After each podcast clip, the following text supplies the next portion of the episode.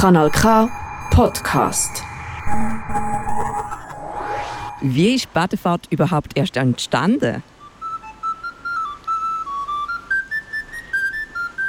Um dem auf den Grund zu gehen, habe ich mit dem Freddy Hauser im Stadthaus in Baden getroffen. Der Freddy Hauser ist Stadtführer und Geschichtsliebhaber. Badefahrt kann man schon in zwei Teile unterscheiden. Das ist der historische Teil, wo seit Jahrhunderten so abgehalten wird, und der festliche Teil. Der festliche Teil, wo wir jetzt seit 100 Jahren feiern. Der historische Teil, der ist bereits um 1500 herum, hat man von der Badefahrt geredet. Da hat ein Berner, der Niklaus Manuel, Historiker, Stadtammann, Grafiker, er hat bereits um diese Zeit herum schon ein Gedichtband veröffentlicht, wo heißt Fabers und Ecken lustige Badenfahrt. Der Titel ist später nochmal aufgegriffen worden durch einen Zürcher, der David Hess.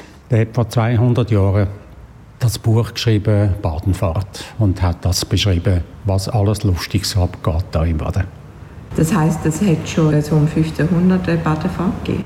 Ja, und die Badefahrt haben wir darum so bezeichnet, weil hauptsächlich die Zürcher in diesen rigiden zwinglianischen Zeiten, wo sehr vieles moralisch nicht hundertprozentig verhebt hat in Zürich, das hat man im Baden gemacht. Man ist in Zürich ins Schiff eingestiegen, ist auf Baden gefahren. Darum heisst es Badenfahrt.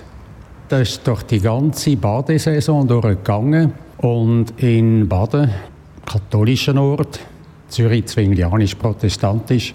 In Baden ist sehr vieles erlaubt gewesen, was in Zürich nicht erlaubt war. Da sind verrossen Tanzen zum Beispiel, verrossen Kegeln und sehr freizügig zu und her gegangen in den Bädern. Das ist alles in Zürich nicht erlaubt gewesen. Und Darum, und das ist vielleicht noch ganz interessant, die besseren Frauen aus der besseren Familie haben sich einen Ehevertrag einschreiben lassen, einmal im Jahr nach Baden zur Badekur zu gehen. Drei bis vier Wochen. Weil sie in Baden das haben können ausleben, was sie in Zürich nicht haben können ausleben. Also in Zürich war unter anderem auch verboten gewesen, dass Frauen mit einem Dekolleté rumgelaufen sind dass Frauen Halsketten haben. All das war im zwinglianischen Zürich verboten. Gewesen. Du hast mir erzählt am Telefon, dass Frauen manchmal auf Baden gekommen sind, die keine Kinder können bekommen Das ist richtig. Man hat diesen Quellen, die da seit 2000 Jahren und länger sprudeln, hat man besondere Heilwirkung zugesagt, was auch nach wie vor der Fall ist. Aber im Bereich von Mythos gehört natürlich, dass die Quellen fruchtbarkeitsfördernd sollen sein. Aber man hat es geglaubt. Und sehr viele Frauen, die einen Kinderwunsch hatten und das nicht erfüllt wurde, sind, sind auf Baden gekommen. Und siehe da, sie sind schwanger zurückgekommen. Ob das jetzt mit den Quellen zusammenhängt, das bleibe dahingestellt. Oder ob sie einfach etwas Fruchtbares getroffen haben. So ist es, ein sogenannter Kurschatten. Und wie hat sich denn aus diesen Anfängen denn die jetzige Badefahrt entwickelt?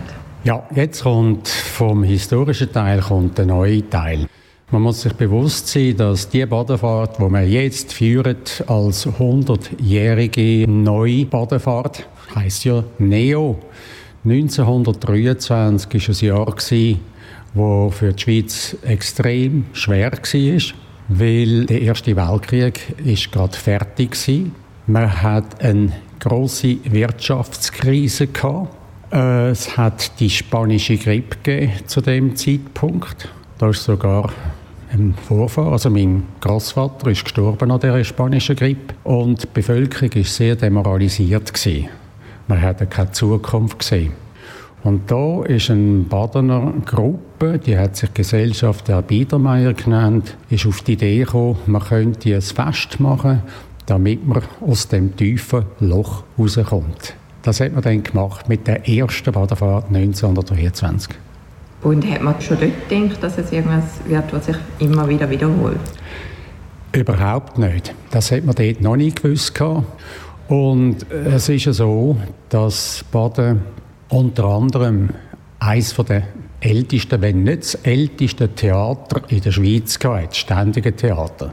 Das Theater ist ja nicht nur für Badener gemacht, sondern hauptsächlich für Kurgäste, die da waren.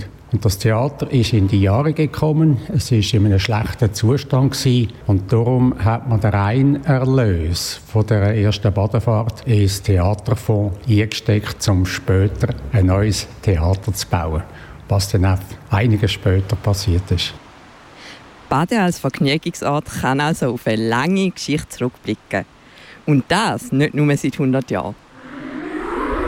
Das ist ein Kanal K Podcast Jederzeit zum Nachhören auf kanalk.ch oder auf deinem Podcast App.